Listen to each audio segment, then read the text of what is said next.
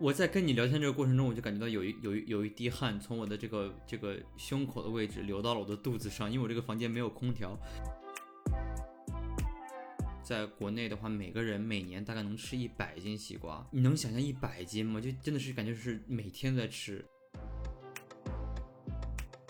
就让我觉得上海不只有美丽的梦吧，它在其中也充斥着很多破碎的现实。像你这样的，到了老了之后，你会得老寒腿的。那还挺好的。我们两个人在夏天的尾巴的时候，都有一个比较期待的一个一个一个事情做。嗯。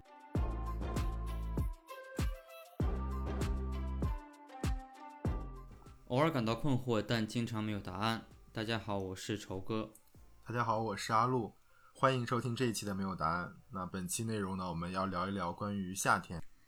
哎，最近天气真热。和家里面打电话的时候，听说家人晚上热的都睡不着觉；和朋友打电话的时候，他们正在夜市吃烧烤，四周吵闹的话都听不清。就连伦敦也在经历了数周的阴雨天气之后开始热了起来。我们每个人都在夏天里，都在埋怨着夏天，也都在享受着夏天。和低落的冬天不一样，夏天的故事太多了：夏天的恋爱，夏天的分手，夏天的毕业，夏天的旅行，还有夏天的烧烤，每一个都是充满了青春气息的小篇章。今天我们想和大家一起聊一聊我们各自的夏天。嗯，听了你这段介绍之后，呃，最深的感受就是 好像提了两次烧烤。是伦敦没有烧烤吗？伦敦有烧烤。哎，为什么这次你不夸我这个写的好呢？上次你还夸我说用了毕生的词藻，为什么这次你不夸呢？那我也不能每次都要相同的开头，好像咱们两个都安排好的一样。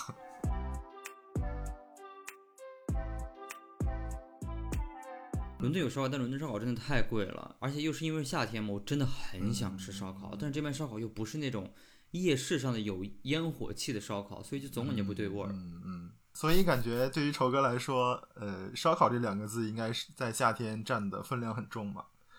那如果我们现在每个人想出五个关于夏天的关键词，烧烤会在其中之一吗？当然会。我觉得，如果要让我为我的夏天想出五个关键词的话，呃，第一个关键词就是冒汗。比如说，我现在就在冒汗，我的房间真的太热了。然后，空调、西瓜、烧烤和冰可乐。嗯，我觉得五个词来概括真的还蛮难概括的，因为因为很多东西，夏天有太多，夏天有太多东西了，而且。我觉得我之所以选这五个词的原因，是因为它们听上去都很热，就一听上去都很夏天。比如说冒汗，我觉得这个可能跟地域也有关系。就比如说我说冒汗，可能你能理解，就是在北方的话，你是会出汗的嘛，身体里面会流汗，会感觉到汗流下来。但在南方的话，好像就是更多的是黏，就是你的身体里面不出汗，就它就通过水蒸气怎么着散发出来了。然后可能对于南方的朋友来说，就比如说黏呐，或者梅雨，可能是梅梅雨是不是在夏天？是吧？那就假装它在夏天好了。比如说，有的时候公交车上的空调会坏，或者是地铁上的空调给的力度不是很大，还有什么起点站刚刚发动，就是温度还没有完全降下来，就会有一种特别闷热的感觉。尤其是当车里面空调的力度不够的时候，又抵不住车里面的人那么多，就会有一种很潮湿的酸臭感，就又酸又臭，又会加一丢丢的那种空调的凉爽。感觉可以直接说是脚臭味了吧。我，你说到这个的时候，我满脑子全都是在一个没有空调的，就是公交车上，然后大家对吧，挤得满头大汗，然后各种各样乱七八糟的味道。对对，你你你没有觉得我这刚刚这个描述特别特别有画面感？我觉得听到我刚刚描述，大部分人可能脑子里面都已经幻想出来自己最惨痛的在公交车里面热的不行，然后流汗的那种经历了。嗯嗯嗯嗯。然后第二个就是空调，空调我觉得就是。从室外到室内感受到空调的时候，自己就感觉那种被拯救了那种感觉，就感觉啊，我活过来了，然后整个人的呼吸都顺畅了，头脑也清醒了。然后有的时候就是为了那种追求快速降温，还会在空调下面对着自己狂吹，让自己温度赶快降下来，然后吹到最后脑仁都疼了以后再走开。我不知道你有没有做过这种事情？我倒是没有刻意去做过这种事情，但是我觉得我我就是最近可能年纪也越来越大了吧，我就经常会因为。长期吹空调而导致身体不太舒服，就关节呀、或者是肩膀啊什么会。但是真的是因为空调吗？应该是吧。我我现在就是越来越觉得，虽然我很喜欢夏天的空调，然后也确实是夏天的空调赋予了我夏天的生命，但是但是我我现在越来越觉得，我好像年纪大了就更喜欢自然风了。所以就如果家里面不是特别热的时候，我就尽量会不开空调。我在跟你聊天这个过程中，我就感觉到有一有一有一滴汗从我的这个这个胸口的位置流到了我的肚子上，因为我这个房间没有空调，非常非常的热。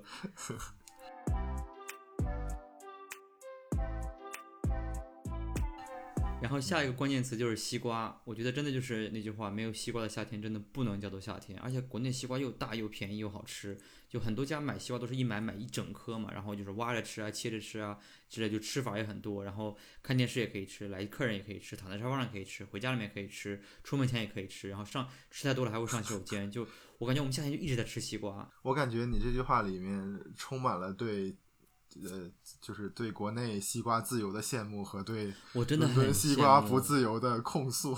所以在伦敦西瓜会很贵吗？在伦敦，它西瓜是分不一样的产地，有些地方产地的话就不好吃，有些地方我又又一口汗流下去了。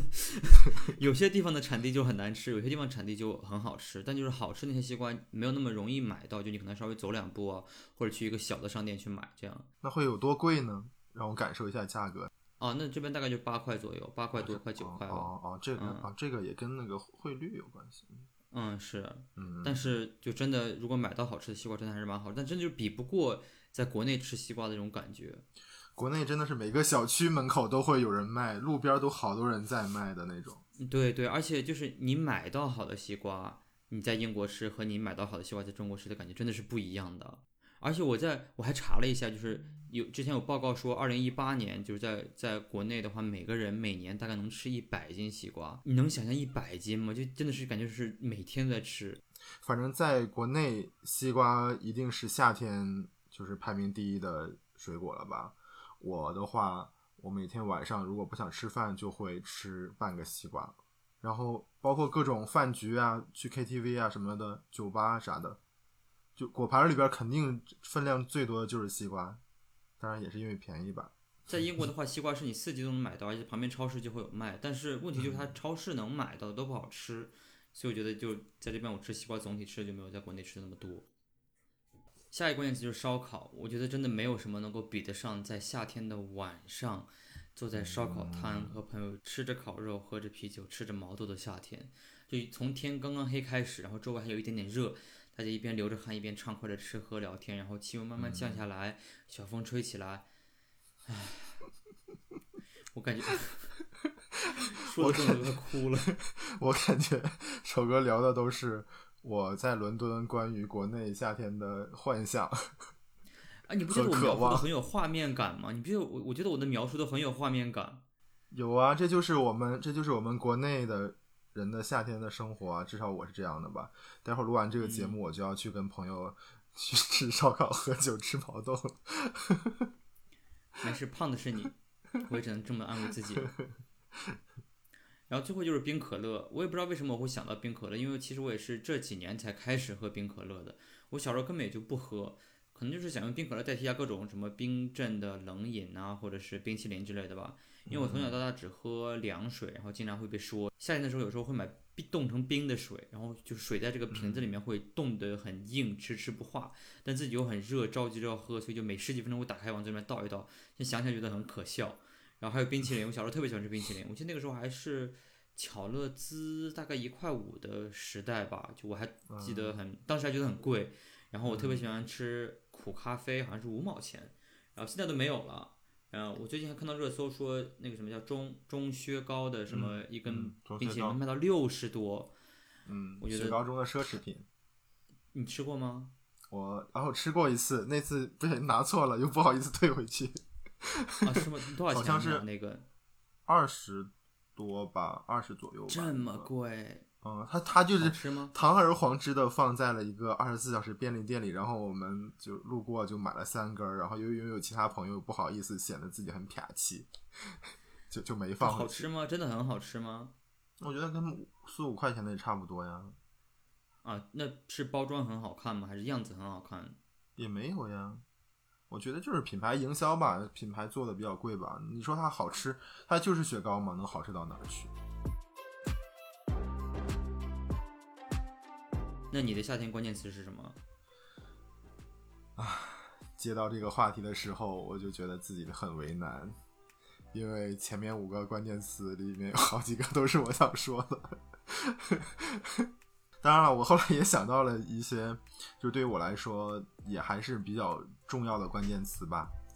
它们分别是雷雨，啊，雷雨不是话剧啊，就是正常的雷阵雨，打雷下雨，雷雨。大海、毕业季，还有墨绿色和 T 恤短裤人字拖，作弊了吧？T 恤短裤人字拖算三个词了。为什么提到夏天第一个词会想到雷雨呢？是因为我老家夏天的时候经常打雷和下雨。西安的夏天其实也会下雨，但是我感觉好像西安下雨很少会打雷，它就只是光下雨的那种，伴随着大风，然后就下了一场雨。但是我老家可能是因为地理位置的原因吧，每年夏天只要下雨就一定会打雷，而且是打的特别特别的大，而且很频繁的那种。那不是很舒服吗？会很害怕。我我觉得还挺舒，因为好像不是说什么打雷打雷闪电前后就臭氧会特别高，怎么怎么着，然后就会让人感觉呼吸特别的顺畅。然后有时候你晚上睡觉的时候，如果外面打雷的话，你就能听着那种像白噪音一样的感觉，你睡得特别好。这也这也太文艺了吧！这个对于我小时候的我来说，我怎么会想到这些东西呢？但我的印象就是天可能突然就会特别特别阴，就是感觉云彩都已经压下来了，然后你抬头就能看见云在很快速的流走，嗯，就有一种李贺的黑云压城城欲摧的那种感觉。你把我们这个节目的门槛调到真的很高，就是 不知道这个诗的人都都不能都不能听我们的节目了。你先听我继续描述嘛。然后他就会突然打一个特别大的雷，然后就倾盆大雨，经常会有闪电直接就闪进我们屋子里了，就还挺害怕的那种。小的时候，爸妈就会让我们把家里面各种各样的电器的插销从墙上拔下来。他们觉得，即便你没有开电源，但是如果打雷，那个雷也会顺着电线把家用电器烧坏。嗯，确实也好，好像会有这种情况。甚至我们就都不敢玩手机，就打雷了之后害怕我们在玩手机，然后手机线会把雷吸过来。这个我就不确定，因为我们家在农村嘛，打雷下雨的时候就特别容易停电，因为嗯，农村的那个电线的一些线路做的不是很好。所以从这一点来说，嗯，打雷下雨的夏天我还挺讨厌的，因为一旦停电了，可能我们村子里面要隔上一两天才会有人修。你这么说，我好像突然想起来，以前我小时候停电发生次数最多，好像就是夏天。嗯嗯。但是呢，雷雨天也有一点点好处，如果下午的时候下雨，雨停之后太阳会出来，天边就会有彩虹。我在西安好像还很少看见彩虹，但是在我老家的话，我觉得基本上只要一下雨，下午下雨，然后天空放晴，就一定会有彩虹。那我第二个关键词呢，就是大海。虽然我们家在遥远的东北，但是呢，我们是一个美丽的海滨城市。那为什么会把大海作为夏天的一个关键词呢？是因为我们家乡有一个特别盛大的海会仪式，是每年七月中旬。举行的就是盛夏的时候举行的。那这个海会呢，是我们家乡公认的最大型也最热闹的舞会。舞会吗？大家跳舞？我说我我说错了。整个脑子里面的画面就变了。呃，是最大型也是最热闹的集会，会请很多明星来表演节目、唱歌、跳舞啊什么的。我们一个三四线都算不上的小县城，会请来。赵本山啊，范伟啊，潘长江、郭冬临这种，就是在在春晚上表演的表演小品的明星过来，那人应该特别多吧？特别多。夏天的时候，周围的河北啊、北京啊那边的很多游客都会去避暑。长大以后倒是没有去参加过海会了，但是我每年回家就都还会去海边看一看。嗯，觉得大海还挺美的。夏天的时候可以逛沙滩晒太阳，冬天的时候还可以看大海结冰。那我关于夏天的第三个关键词呢，写的是毕业。每年六月、七月的时候，无论是哪个年龄段的学生，都要面临毕业和离别。我印象比较深的，当然就还是高考了。我们那边高考，每年高考的三天都会下雨，就一定会下雨。我印象里面高考的时候都比较热，就两天的温度都非常的高。我当时好像比较幸运，就第一天非常非常热，第二天下雨，所以第二天很凉快。我记得我高考之后那天晚上，好像是跟同学们一块去网吧玩了，然后从网吧出来之后买了好多好多啤酒，四五个同学一块在某一个同学的出租屋里面喝的横七竖八的，然后好像，嗯，我本科的本科毕业的时候好像也是在喝酒，让我比较遗憾的就是，就每一个毕业季好像都是在醉酒后的浑浑噩噩中度过的，就没有来得及跟很多人好好的道别。嗯，现在想想，很多同学好像这辈子也都不会再见了，还挺遗憾的。关于夏天的第四个关键词呢，我写的是墨绿色。我这个有一种实在是想不出来，然后强行想写一个的感觉。那你也可以把什么 T 恤、短裤、人字拖拆成两个呀？你这边挤了三个词，你还说想不起来？因为我觉得提到每一个季节，可能大家的心中都有对应的不同颜色吧。像春天可能是鹅黄色，夏天是墨绿色，秋天是金黄色，冬天是白色。这种为什么我说夏天是墨绿色而不是其他的绿色呢？我有观察，就是夏天的那种绿都很深很浓重。有的时候我骑着电动车，然后抬头看一下城市的绿化的那些树，好像那些树叶都绿的发黑，冒着油光的那种感觉。然后这这种绿色也这种绿色也并没有让我觉得很清新、很可爱、很有生机，反而有一点沉重。这种绿色，我觉得是不是跟夏天的炎热有关，或者是我对夏天的这种炎热的感受有关？它再嫩绿的颜色都会被晒黑。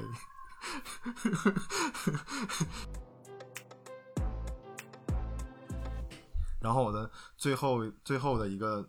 词组呢是 T 恤、短裤、人字拖，这三个就感觉是很很普通、很普遍的一个夏天的一个符号吧。我觉得这三个是，虽然夏天很热，但是我还是很期待夏天的来临。有一个很重要的原因就是我可以穿 T 恤、短裤、人字拖了。对，因为在穿衣服方面，就是我我真的很想给自己少穿一点，给自己减一点负。我实在是太不喜欢冬天。穿的那种里三层外三层的感觉了，要里面要穿秋裤，还要穿毛衣，甚至可能还要加一个大棉袄的那种感觉。我们这种时尚人士已经不穿什么秋裤了，我们就叫一个专业，我不知道那个词叫怎么讲，就是呃，穿的不在于有多厚，但是你一定要穿的很多层，因为这样才是时尚的。像你这样的，到了老了之后，你会得老寒腿的。这个还不是我们年轻人的顾虑。反正我就是觉得身上穿很多很多衣服那种感觉特别不舒服，我甚至觉得每天穿衣服或者每天晚上脱衣服，我都是觉得像是一项很繁重的任务一样，特别不喜欢。夏天就不一样了呀，一到夏天，我那些衣服都可以塞到箱子里，然后只需要穿一条内裤、一条短裤、一件 T 恤就搞定了。嗯，但是现在出现了一个问题，就是我现在有小肚子了。夏天穿 T 恤就很容易暴露自己的肥肉。你知道现在有就是卖那种很能把你的这个肚子啊什么就就身材勒好的塑形背心吗？那不得热死啊！他那个背心好像会用特殊材质，那种什么什么无感无感材质的那种，你可以买一个试一试。如果好用的话，你推荐一下我。那你夏天一般都会做什么事情？有没有哪些事情是对你来说是夏天限定会发生的那些事情？呃，夏天的话，我大部分时间都放暑假回老家了，可以在老家避暑，而且可以吃到很肥美的海鲜。我觉得我夏天一定会做的事情就是吃烧烤。你看，哎，点一盆毛豆，哎，我一想到就感觉叹气。点一盆毛豆，呃毛豆嘛，点一盘毛豆，然后点烧烤，然后。呃，喝着这个冰镇的饮料，然后和朋友一起聊天，我觉得真的是一个很很舒服的一个过程。尤其是这个时候，如果你这个烧烤的这个发生的场景是在一个山里面，对吧？农家乐，简直就是棒上加棒。这简直就是夏天一定要做的事情。对于我来说，你说这个让我想起来，疫情前一年，嗯，我们几个朋友有去附近的一座山脚下，嗯，我们住进了一个四合院里面，中间可以泡温泉，然后院子里面也可以烧烤的那种。嗯嗯，背后就是背后就是山景区，还挺还挺还挺美。那肯定很舒服啊。嗯，我记得那天夜里是大概十一二点的时候，他们还在外面泡温泉、喝啤酒、吃烧烤。我们为什么要聊今天这个话题？因为今天聊这些东西我都做不了，就 我就站在院子里看后面的山，可能也有一些灯光打着吧，就就觉得还挺震撼的。我居然在深夜在山脚下，而且还可以清晰的看见山的轮廓。对呀，你说这些这些美妙的时刻，特别诗意。唉，但是我觉得紧接着就要提出我第二个在夏天一定会做的事情，就是。拉肚子，我就我不知道是因为夏天这个食就吃的食物这个保质期的问题啊，还是因为就比如说一会儿热的，一会儿冷的，还是就是反正各种各样原因。我觉得我大多数拉肚子都是发生在夏天，嗯嗯嗯，对，而且哦还有头疼，我我因为我本来就经常头疼嘛，对我本来就会经常头疼，可能就是每个星期或者每每可能每个一月就会头疼那么一两次这样，所以就是就是很很经常性的，也做过很多检查，查不出什么。但是我头疼发生次数最多就在夏天，尤其在天气特别热的时候，就我出去可能出去和朋友呃出出门走一段路的话，我就会感觉头特别特别疼，所以我要随身备着头疼药。你说刚刚聊拉肚子会不会会不会让感觉我们两个人特别恶心？不会啊，我拉肚我也经常拉肚子啊，就是脾胃不太好吧。你看你现在分析这些原因都是什么脾胃不太好，然后什么呃油腻啦，然后然后是吹风啦、空调啦，你现在真的已经是迈着退休的这种生活方式在大。你要认清现实呀，你就已经到了这个阶段了呀。我还没到退休的年龄呢。现在年轻人二十几岁就要开始保温杯里泡枸杞了，好吗？我没有保温杯，但是我现在确实还蛮常喝茶的。嗯，而且。而且我夏天还经常就会脚磨破皮，因为就是我之前在国内时候，因为我只有在夏天才会穿人字拖嘛，然后我可能是我的脚这个肌肤比较娇嫩，还是什么原因，就就是夏天在穿的时候，经常就会把脚磨烂，然后就比如说在大拇指和大拇指旁边那个指头叫什么，我也不知道，就大拇指大拇指旁边那个指头中间磨烂，或者是有时候穿一些比如说短的袜子，但是穿正常的鞋，会把脚后跟那边磨烂，所以就感觉我夏天一直在烂脚。你看，终于聊到这个夏天惨痛的惨痛的事情了。然后啊，我还夏夏天我还做一个事情，我还夏天我还在想一个事情，就是我觉得夏天我是一个万能的一个人。我觉得夏天我有很多想做的事情，可能因为天气比较好吧，就是就会想去什么学新的东西啊，然后去做去新的地方呀，然后呃认识新的朋友啊，就感觉夏天就是就是我的春天，就万物复苏。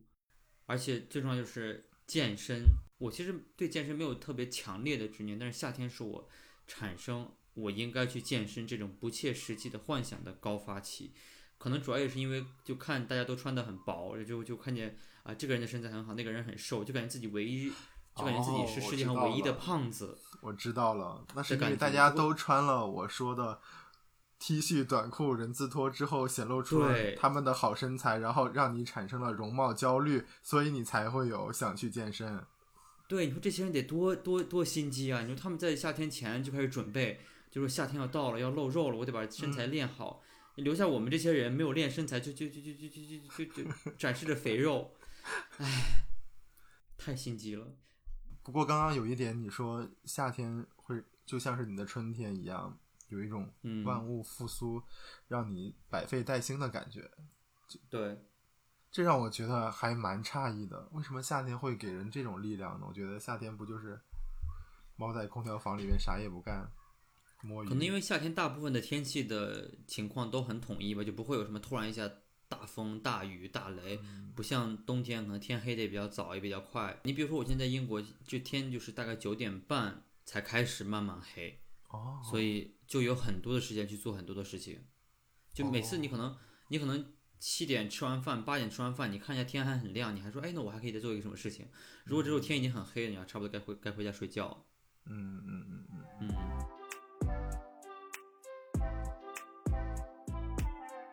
那我们说了这么多，我们在夏天有没有什么特别难忘的故事？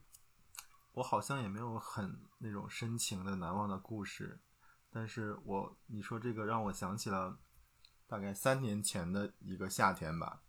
三年前我毕业之后有去上海工作过一段时间，我好像从很多年前开始就。很喜欢上海了，可能是受两个人的影响吧。一个是我特别喜欢的女作家张爱玲，她在她在上海生活过，并且在很多文学作品里面都经常提及在上海的生活。另外一个人呢是郭敬明，我记得他有一次写上海的夜景，他大概的意思就是说，马路上的那些车灯，就是川流不息的那种感觉，就好像是这座城市的血液一样。嗯，当时就让我觉得这个描述感觉写的还蛮好的。对对对，他把上海描写成一个吞噬着人们无尽欲望的一个怪兽。嗯，哎呀，我好像扯得有点远了。我们再说夏天，所以呢，我是因为看了这两个人的文字，然后带着很深的憧憬和期待去到上海的。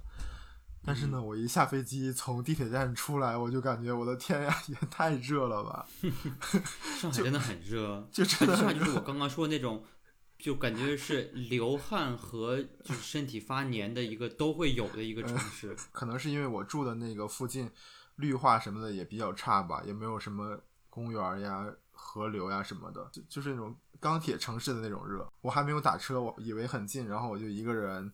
拖着行李箱从地铁站走到了我自己的那个出租屋住的地方，那段路就让我走的永生难忘。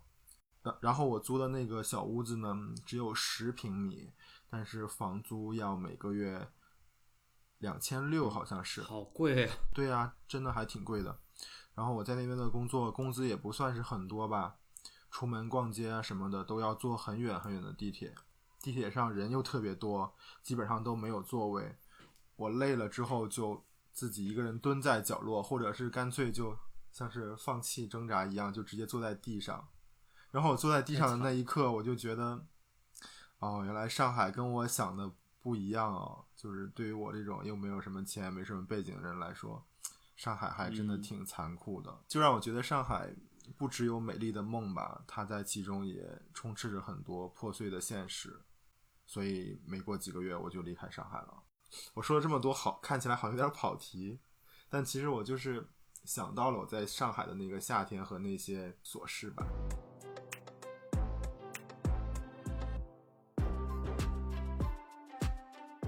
我的夏天的难忘故事其实也是跟怎么讲出租屋有关系的吧。在我来英国前两年，我在同一个城市里面，就不顾家里面的反对租了一个房子。我当时也是夏天住进去，然后房间又是顶楼，就顶楼特别特别热，每次开门就感觉自己是一个。回到蒸笼的包子的那种感觉特别特别热，反正就是又闷又热。但是那个次是我第一次有了自己的房，自己的房子也不是也不是自己的房子，反正就第一次有了自己住的房子，然后也会有那种啊我有自己房子了的这种感觉，然后就会开始比如说装扮自己家呀，然后会买一些很艺术的花瓶啊之类的。然后啊我也是那个时候开始录的视频，然后我也开始画油画，然后我还把家放到了 Airbnb 上去，就是让别人来住。嗯，所以我就当时日子就过得特别特别舒服，每天早上起来走路十五分钟，啊，去周围的超市买新鲜的菜呀，然后回来做饭。有的时候太阳还没有完全升起的时候，你还能感受一下前一天傍晚留下来的这种小风。然后吃完饭，下午再去滑滑板，去周围咖啡厅复习雅思。然后每次滑到以后就感觉特别特别的热，然后要都要坐着缓半个小时吹空调才能冷静下来。然后再加上我当时有记笔记的习惯，所以每次冷静的半个小时，我都会画一个身边有意思的这个物件，比如说一个假花啊，一个咖啡杯什么的，然后再做一套题，然后做完以后再去滑滑板，去超市买菜回家做饭，不然就是收拾一下去上法语课。然后晚上在家的时候，我就画油画，出去跑步或者约朋友一块去周围公园散步之类的。我对夏天晚上的印象就在那个时候就感觉更好了，因为夏天晚上就特别特别舒服嘛，晚风吹在身上就感觉。非常惬意，我们经常一走就是四五公里，走回来一身的汗。我觉得那个时候的生活就特别的单调，我感觉说了这么多，说起来也很单调。但我现在想起来还是特别就是很怀念。我不知道就是 听起来怎么样，反正我听起来还挺挺理想化的一年，感觉像退休退休老头的生活，对不对？没有啊，我就觉得你像是在城市里面隐居一样，桃花源的感觉。嗯。就我我我当时那个房子，我当时在那个出租屋大概只住了一年吧。但是其实我在接下来四五年的这个时间里面，总是会时不时想起来我一个人住哪一年，因为我觉得那一年真的过得太太单调、太舒服了。嗯，那这一年可以算得上是你独处的一年吗？你是嗯算吧为什么会有这样一年？是因为想跟自己我我当时搬出去住有很多原因，但其中有一个很大的原因，就是因为我确实蛮想自己去跟自己独处，去处理自己的事情，不想在我不想被打扰的时候被人打扰的这种感觉，所以我当时就出去租了房子。我觉得人真是学会独处特别重要。我现在也嗯特别希望，就是自己能够有一个独立的空间。前提是你的空你的空间夏天得有空调，我现在这个空间夏天没有空调，我的妈，你都不知道我我跟你我跟你说这么多时间，我感觉我身上已经把水分都蒸发干了。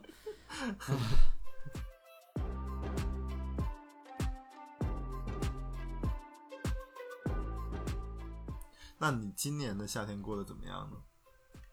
我今天不舒服，就像我刚刚说的，我一直在出汗，太热了。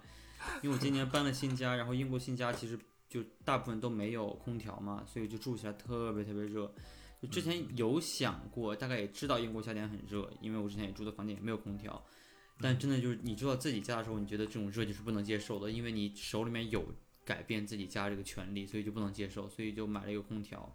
但这个空调又不像国内那种是可以挂在墙上那种很安静的那种空调，它是那种像一个小冰箱的一种可以推动的一个空调，就其实不不好用，因为它也很吵。但是呢，它又它又是管用的，但是它的这个管用的范围就只能在房间里面，我又不可能去一个房间到一个房间再把它拉到一个房间，就很麻烦。唉，但总体呢，我们要说我要说一点好的，就是英国的夏天其实是除了在家里面很热以外，其实外面是很舒服的。如果你到外面的话，就真的非常非常舒服，因为英国夏天就是那种太阳底下很热，但是在阴凉处的话就非常非常凉快，所以总体来说还是很舒服的。如果你不在家里面待着的话，嗯我印象中我看过你一期视频，我感觉英国风应该还挺大的吧？夏天不大，夏天的时候就算风大大，你也会感觉很喜欢，因为很凉快嘛。嗯，我记得那期视频里面吹的嘴都歪了，这种感觉什么呀是 就是整那一整期视频全都是风，大风。啊，那应该是很很早以前在在苏格兰的时候，现在在这边还好。我觉得英国白天是什么？就是我像我现在住的伦敦，白天是什么？就是那种国内晚上的晚风，但是发生在了白天的感觉，嗯所以很那还挺舒服。舒服的。嗯，那你今年夏天怎么样？我听说你好像还受伤了。我今年夏天还挺倒霉的，五月的时候因为肠痉挛，就是半夜去了急诊。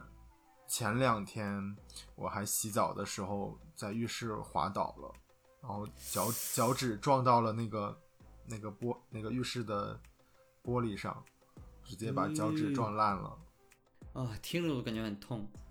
所以我就觉得今年夏天其实有点倒霉，因为我已经好多好多年没有就是身体出现过哪怕一些磕伤、碰伤的这种受损。说明什么呢？说明老了，身体已经不再像年轻时候那么听使唤了。不过今年夏天感觉应该也快过去了吧？我觉得国内夏天差不多就是九月份就会过去，所以就其实也就剩下一个多月的时间了。嗯嗯嗯嗯，那在一个多月里面，我们是不是应该要最大程度的利用好夏天的尾巴，抓住夏？但夏天的尾巴不是听说更热吗？七月份的尾巴，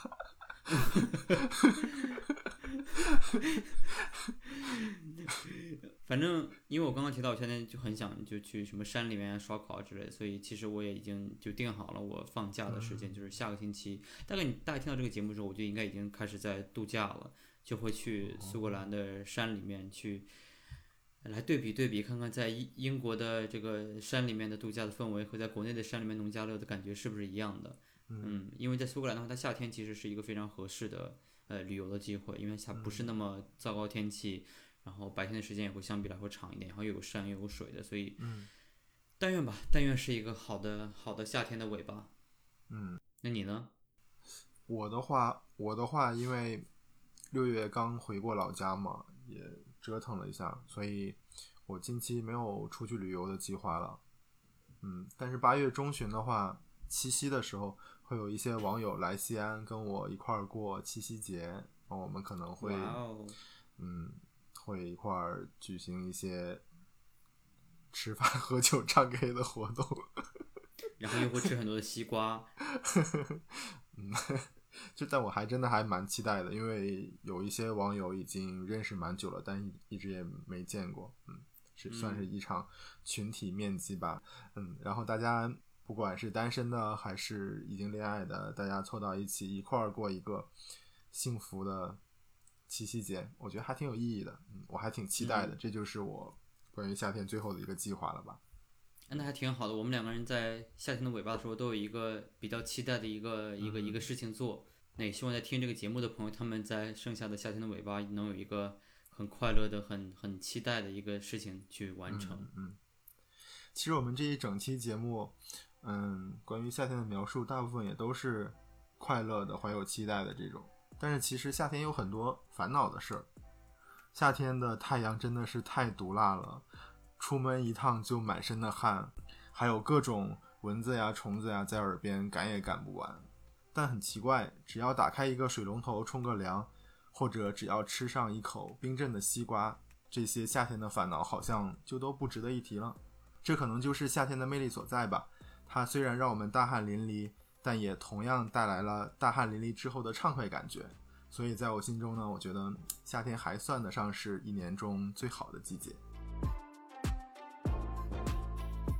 你喜欢夏天吗？你有什么夏天的故事想要跟我们分享吗？可以在小宇宙为我们留言。你也可以在小宇宙、喜马拉雅、网易云音乐、Spotify 搜索“没有答案”，收听更多往期内容。如果你有什么想对我们说的，也可以在微博和微信里面找到我们。在微博搜索“不学无术我也发愁”，在微信公众号搜索“阿路先生”。那我们下期见，拜拜，拜拜。